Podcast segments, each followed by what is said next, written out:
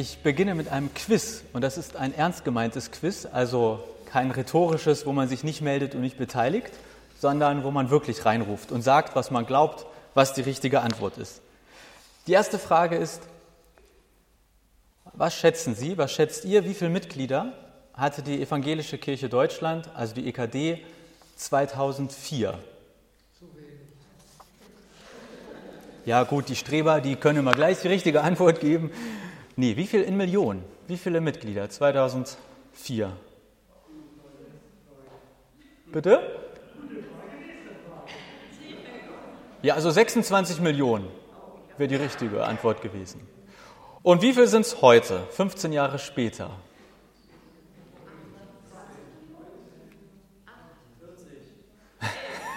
40 ist auf jeden Fall.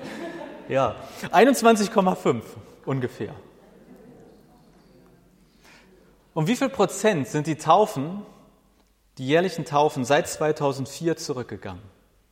Schätzung. Wie viel Prozent? Ja, uh. also 20 Prozent ungefähr, die jährlichen Taufen. An einem ganz gewöhnlichen Sonntag wie heute besuchen im Durchschnitt 700.000 Menschen einen Gottesdienst der EKD. Also heute Vormittag ungefähr werden es so viele sein. Das sind ungefähr drei Prozent unserer Mitglieder und nicht mal ein Prozent all der Menschen in unserem Land. Heiligabend ist die Kirche voll. Das denken wir zumindest immer. Schätzung, wie viele Menschen Heiligabend so in einem Gottesdienst der EKD sind? Also 700.000 am normalen. Wie viele, ich sage schon mal Millionen an Heiligabend? Wie viel? 2,1 Millionen. Ja, wer bietet mehr? 8 Millionen ist die richtige Antwort. Ja, man denkt erstmal, wow, faktisch sind das aber von den 21,5 Millionen Mitgliedern auch gar nicht so viele. Und von den rund 80 Millionen Menschen, also ich lebe anscheinend nur in so kirchlichen Kreisen, ich dachte immer, alle Menschen gehen zur Kirche Heiligabend. Stimmt aber nicht. Gibt natürlich noch die katholische Seite, aber im evangelischen Gottesdienst. Ja. Ich habe in Greifswald studiert, also in Pommern unter anderem. Als ich dorthin gegangen bin, hatte die damalige Pommersche Landeskirche 126.000 Mitglieder. Als ich gegangen bin, und ich bin mir sicher, es hat keinen Zusammenhang mit mir, aber als ich gegangen bin, waren es noch 92.000. Und ich war nur knapp zwei Jahre da. Aber ich bin ja dann zum Glück gegangen, seitdem ist nicht mehr so schlimm. Also, wenn man diesen Trend weiterdenken würde, dann gäbe es in 25, 30 Jahren gar nicht mehr eine pommersche Landeskirche. Und dann vor kurzem, vielleicht haben Sie es auch gelesen, die Zahl der Kirchenaustritte in Hamburg um 16 Prozent im letzten Jahr gestiegen. Aber jetzt erstmal weg von Pommern, von Hamburg, von EKD-Statistiken hin zum Predigtext, der im Alten Testament bei Jesaja steht Kapitel 60, die Verse 1 bis 6, die ich einmal vorlese. Steh auf, werde Licht, denn dein Licht ist gekommen und die Herrlichkeit des, des Herrn ist über dir aufgegangen. Denn siehe, Finsternis bedeckt die Erde und dunkel die Völkerschaften. Aber über dir strahlt der Herr auf und seine Herrlichkeit erscheint über dir. Und es ziehen Nationen zu deinem Licht hin und Könige zum Lichtglanz deines Aufgangs. Erhebe ringsum deine Augen und sieh. Sie alle versammeln sich, kommen zu dir. Deine Söhne kommen von fern her und deine Töchter werden auf den Armen herbeigetragen. Dann wirst du es sehen und vor Freude strahlen und dein Herz wird beben und weit werden, denn die Fülle des Meeres wird sich zu dir wenden, der Reichtum der Nationen zu dir kommen. Eine Menge Kamele wird dich bedecken, junge Kamele von Midian und Eva. Sie alle werden aus Saba kommen. Gold und Weihrauch tragen sie, und sie werden das Lob des Herrn fröhlich verkündigen. Vielleicht denkt sich der eine oder andere, Kamele? Junge Kamele? Klasse. Wer spricht da eigentlich zu wem? Und wann und wieso? Also ein kurzer Ausflug in die Geschichte Israels hin zu diesem Bibeltext. Israel war nie ein mächtiges Volk. Es war nie eine Weltmacht. Eigentlich musste Israel immer und immer wieder nur einstecken. Wichtig, so glaube ich, für diesen Predigtext ist, eine Zeit in der Geschichte Israels, die babylonisches Exil genannt wird. Ungefähr sind wir im Jahr 586 vor Christus. Die Babylonier, die waren ein mächtiges Volk. Und 586 haben sie Jerusalem erobert. Und die ganze Oberschicht Israels wurde ins Ausland verbannt. Deswegen Exil, babylonisches Exil, weil die Babylonier die Oberschicht ins Exil geschickt haben. Also alle gebildeten, fähigen, reichen Leute weg. Dieses Exil dauerte fast 50 Jahre und es war keine gute Zeit für Israel. Und dann endete es und es hatten sich so viele Hoffnungen in Israel aufgestaut. Es war so, so eine große Erwartungshaltung da. Aber ziemlich schnell kam die Ernüchterung. Auch wenn das Exil vorbei war, es wurde trotzdem nicht alles gut, zum Teil ganz im Gegenteil. In Jerusalem herrschte Armut, Bedrängnis, Trauer, Not. Und in dieser Situation hinein spricht der Bibeltext. Das babylonische Exil war vorbei, die Israeliten hatten sich vom Ende so viel erhofft, die Hoffnungen wurden schwer enttäuscht. Es war einfach keine gute Zeit für die Israeliten. Und in diese echt miese Zeit spricht Gott durch den Propheten Jesaja zu seiner Stadt Jerusalem, zu seinem Volk Israel. Was sagt Gott also? Vers 1: Steh auf, werde Licht, denn dein Licht ist gekommen und die Herrlichkeit des, des Herrn ist über dir aufgegangen. Steh auf und leuchte. Also, da geht es den Israeliten so schlecht und was macht Gott? Erstmal eine Forderung loswerden. Steh auf und leuchte. Bemitleide dich nicht, leuchte. Vers 2. Denn siehe, Finsternis bedeckt die Erde und dunkel die Völkerschaften. Aber über dir strahlt der Herr auf und seine Herrlichkeit erscheint über dir. Ich würde sagen, ein, eine klassische Analyse der Ist-Situation, die Gott da macht. Finsternis bedeckt die Erde und dunkel die Völker. Auch Gott sieht, dass es gerade keine gute Zeit ist. Aber Gott erinnert Jerusalem daran, über dir strahlt der Herr auf. Also die Welt ist dunkel, in Jerusalem ist gerade echt miese Stimmung, aber in diese dunkle Welt hinein scheint ein Licht. Gott scheint in diese Welt hinein. Wobei, wenn wir genau schauen, dann steht da, über dir, Jerusalem, strahlt der Herr auf und seine Herrlichkeit erscheint über dir. Also über dir, Jerusalem, strahlt der Herr in diese Welt hinein. Vers 3. Und es ziehen Nationen zu deinem Licht hin und Könige zum Lichtglanz deines Aufgangs. Und die Heiden ziehen zu deinem Licht hin und die Könige zum Glanz, der über dir aufgeht. Da strahlt Gottes Licht über Jerusalem und Menschen, die bisher nicht an den Gott der Bibel geglaubt haben, die werden von diesem Licht angezogen werden. Heiden und Könige sollen von diesem Licht angezogen werden. Von der Aufforderung zu Beginn, steh auf und werde Licht, ist es jetzt zu einer Zusage gekommen. Vers 4. Erhebe ringsum deine Augen und sieh. Sie alle versammeln sich, kommen zu dir. Deine Söhne kommen von fern her und deine Töchter werden auf den Armen herbeigetragen. Schau doch um dich herum. Alle werden zu dir kommen. Alle deine Söhne und Töchter Jerusalems. Wer ist das? Wer sind das? Die Kinder Jerusalems? Das sind die, die durch das babylonische Exil verstreut sind, die verloren waren, die seit 50 Jahren nicht mehr in der Heimat waren. Die, die weit weg sind, alle kommen sie zu dir, Jerusalem. Vers 5 und 6. Dann wirst du es sehen und vor Freude strahlen, und dein Herz wird beben und weit werden. Denn die Fülle des Meeres wird sich zu dir wenden, der Reichtum der Nation zu dir kommen. Eine Menge Kamele wird dich bedecken, junge Kamele von Midian und Eva. Sie alle werden aus Saba kommen, Gold und Weihrauch tragen sie, und sie werden das Lob des Herrn fröhlich verkündigen. Und du wirst all das sehen und dich unermesslich freuen. Alle werden sich zu dir hinwenden. Selbst Könige aus fernen Ländern mit komischen Namen werden kommen und dir das bringen, was sie haben und ihnen am wertvollsten ist. Kamele, Gold, Weihrauch. Und dabei werden diese momentan noch Ungläubigen oder Gottfern den Gott der Bibel loben. Also, miese Stimmung in Jerusalem im Jahr 586. Und in diese Stimmung hinein spricht Gott über oder durch Jesaja. Steh auf und leuchte, Jerusalem, denn über dir leuchtet das Licht.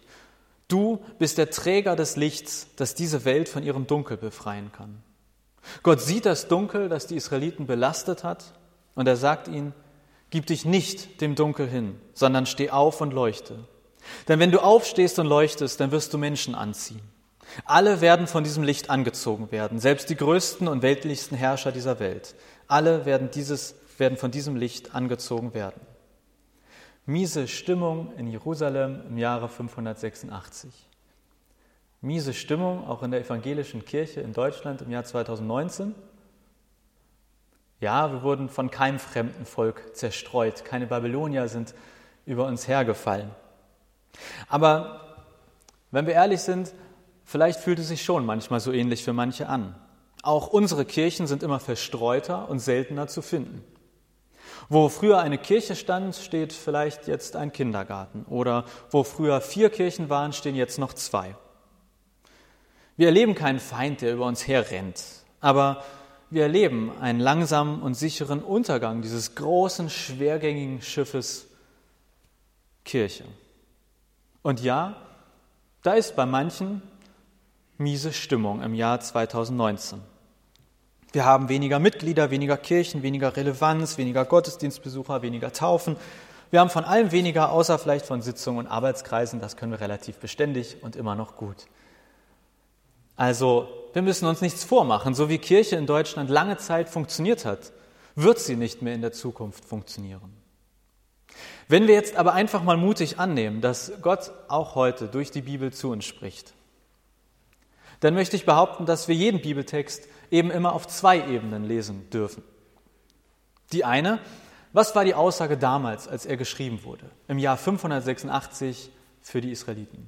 Aber eben auch, was hat das mit uns heute zu tun? Was möchte Gott uns heute vielleicht mit diesem Text sagen? Das mit Israel das haben wir ja schon so angerissen. Und wenn wir jetzt einfach mal dreist annehmen, und ich hoffe, Sie gehen da mit mir mit, und wir uns wir so tun, als würde dieser Text zu uns heute sprechen, was steht denn da? Vielleicht folgendes. Vers 1. Liebe Gemeinde, steh auf und leuchte. Denn dein Licht ist gekommen und die Herrlichkeit des Herrn ist über dir aufgegangen. Also, da geht es den armen Kirchen in Deutschland so schlecht und was macht Gott? Er fordert zunächst etwas. Steh auf und leuchte. Es gibt ein Lied von Silbermond, schon ziemlich alt, aber vielleicht kennt das der eine oder andere. Lasst uns aufstehen, macht euch auf den Weg. An alle Krieger des Lichts. Wo seid ihr? Ihr seid gebraucht hier. Vers 2. Eine Analyse der Ist-Situation. Liebe Gemeinde, Finsternis bedeckt die Erde und dunkel die Völker aber über dir strahlt der Herr auf. Die Welt ist dunkel, aber in diese dunkle Welt scheint ein Licht. Wobei, was steht da genau? Über dir, Gemeinde, strahlt der Herr auf und seine Herrlichkeit erscheint über dir. Über dir, liebe Gemeinde, strahlt der Herr. Das Licht strahlt über dir in diese Welt hinein. Vers 3. Liebe Gemeinden, und die Heiden ziehen zu deinem Licht hin und die Könige zum Glanz, der über dir aufgeht. Da strahlt etwas über dir und Menschen, die bisher nicht an den Gott der Bibel geglaubt haben, werden von diesem Licht angezogen werden. Gott verspricht Wachstum, nicht Niedergang. Gott verspricht, dass das Licht, das über dieser Gemeinde leuchtet, Menschen anziehen wird. Lasst uns aufstehen. Macht euch auf den Weg an alle Krieger des Lichts. Wo seid ihr? Ihr seid gebraucht hier. Vers 4. Schau doch um dich herum. Schaut in die Straßen und in die Häuser. Schaut auf die großen Plätze und in die vollen Busse. Alle werden zu dir kommen. Die, die verstreut sind, weil wir Kirchen abgerissen haben. Die, die weit weg sind und vielleicht noch nie etwas von dieser Gemeinde gehört haben. Alle werden sie zu dir kommen. Das ist Gottes Vorstellung für diese Gemeinde und nicht weniger. Vers 5 und 6. Und du wirst es sehen und dich unermesslich freuen. Alle werden sich zu dir hinwenden. Sie kommen aus ganz anderen Schichten, sie haben vielleicht komische Namen, bringen seltsame Dinge mit und haben vielleicht bisher auch an ganz andere Götter geglaubt. Aber sie kommen und werden den Gott, Gott der Bibel loben. Miese Stimmung in der evangelischen Kirche im Jahr 2019. Aber Gott interessiert sich für all das. Ihm ist es nicht egal, Das Alte Testament, woraus der Predigtext ja ist, ist die Geschichte eines Gottes, der sein Volk nicht alleine lässt. Und dieser Gott spricht zu seiner Stadt, zu seinem Jerusalem und zu seiner Kirche, zu seiner Gemeinde, auch zu uns heute. Mache dich auf und leuchte.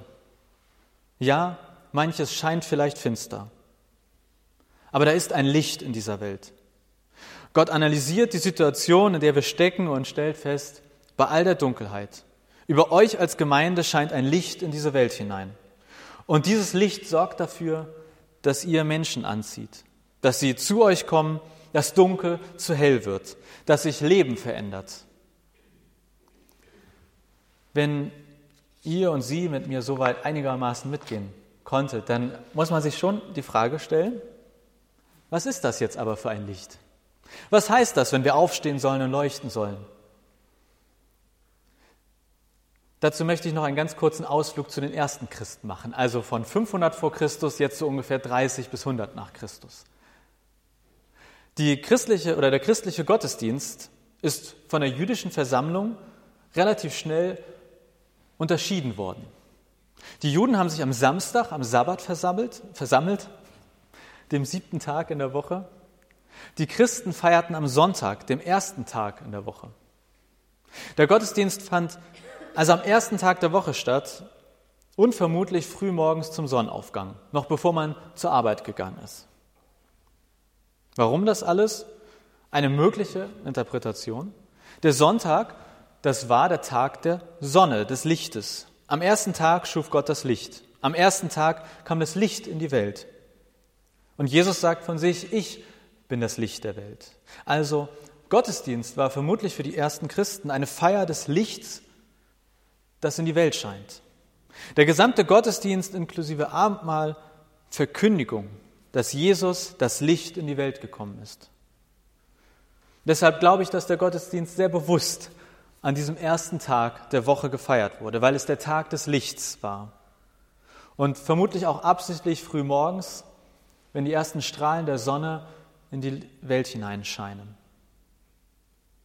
Und das führt für mich zu einer also für mich persönlich zu einer entscheidenden Frage und vielleicht ja auch für euch und Sie. Sind unsere Gottesdienste eine Feier des Lichts?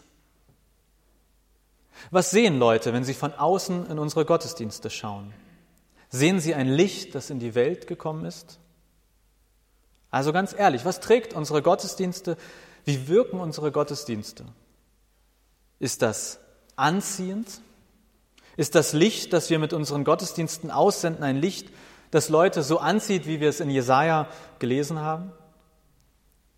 Wenn Leute zufällig in unsere Gottesdienste schauen, wundern sie sich im positiven Sinne, was da passiert, oder ist es für sie eher unverständlich, vielleicht auch manchmal gar nicht so fröhlich? Wir hören fast jedes Jahr, oder ich zumindest, höre fast jedes Jahr, ich gehöre zu den acht Millionen, die Heiligabend kommen, und Meistens gibt es eine Geschichte, dass ein Engel zu den Hirten kommt und ihnen sagt, fürchtet euch nicht, siehe, ich verkündige euch große Trauer. Nein, siehe, ich verkündige euch große Freude. Denn euch ist heute irgendein x-beliebiges Kind geboren. Nein, denn euch ist heute der Retter der Welt geboren. Wir feiern im Gottesdienst das Größte und Großartigste dieser Welt. Gott wird Mensch weil Gott Sehnsucht nach uns Menschen hat. Und als dieser Mensch nimmt er am Kreuz alles auf sich, was zwischen Gott und Mensch steht. Und als dieser Mensch überwindet Gott den Tod. Gott hat durch Tod und Auferstehung ein für alle Mal alle Menschen dazu befähigt, ein ewiges Leben zu führen. Und durch die Auferstehung hat Gott das größte Übel besiegt, den Tod. Es gibt seitdem nichts auf dieser Welt, was stärker ist als Gott. Es gibt nichts auf dieser Welt, was nicht im Machtbereich Gottes steht. Es gibt nichts auf dieser Welt, was nicht vom Licht Gottes erhellt werden kann. Wir haben die größte und großartigste Botschaft aller Zeiten. Und diese Botschaft vom Licht, das in die Welt gekommen ist, um alles dunkel zu erleuchten, ist der Kern und der Inhalt unserer Gottesdienste. Und diese Botschaft, darf sich mit Jesaja so äußern, dass die Leute, die hier zufälligerweise am Sonntagvormittag vorbeischlendern, stehen bleiben, durch die Fenster schauen und sich dann vielleicht sagen, was ist das nur, das hier solch große Freude bereitet? Hat jemand Geburtstag? Ist irgendwas Besonderes passiert? Warum sind hier die Leute so herzlich, so fröhlich? Was leuchtet da in dieser Kirche? Wir haben das Glück als Christen nicht gepachtet. Das werden Sie und werdet ihr vermutlich noch viel besser wissen als ich. Wir erleben auch schlechte Zeiten, so wie Jerusalem und die Israeliten es auch getan haben. Aber wir haben die großartigste und fröhlichste Botschaft aller Zeiten. Und Gott persönlich, das ist meine Überzeugung, spricht auch zu uns heute und sagt, steh auf und leuchte. Lasst euch von weniger Mitgliedern oder schlechter besuchten Gottesdiensten nicht unterkriegen. Ja, da ist vielleicht manchmal miese Stimmung. Aber ihr habt das Licht dieser Welt. Über euch leuchtet es in diese Welt, in diese Stadt und in diesen Stadtteil hinein. Das hier geht an alle Krieger des Lichts. Ihr seid gebraucht hier. Denn wir haben die großartigste und fröhlichste Botschaft aller Zeiten. Die Botschaft eines Gottes, der lebt. Und es ist an uns, diese Botschaft vor allem im Gottesdienst so zu feiern, so zu leben und weiterzugeben, dass wir das Licht aussenden, von dem es in Jesaja heißt. Und es ziehen Nationen zu deinem Licht hin und Könige zum Lichtglanz deines Aufgangs. Erhebe ringsum deine Augen und sieh. Sie alle versammeln sich, kommen zu dir. Deine Söhne kommen von fern her und deine Töchter werden auf den Armen herbeigetragen. Dann wirst du es sehen und vor Freude strahlen, und dein Herz wird beben und weit werden. Das hier geht an alle Krieger des Lichts. Ihr seid gebraucht, hier. Steht auf und leuchtet. Amen.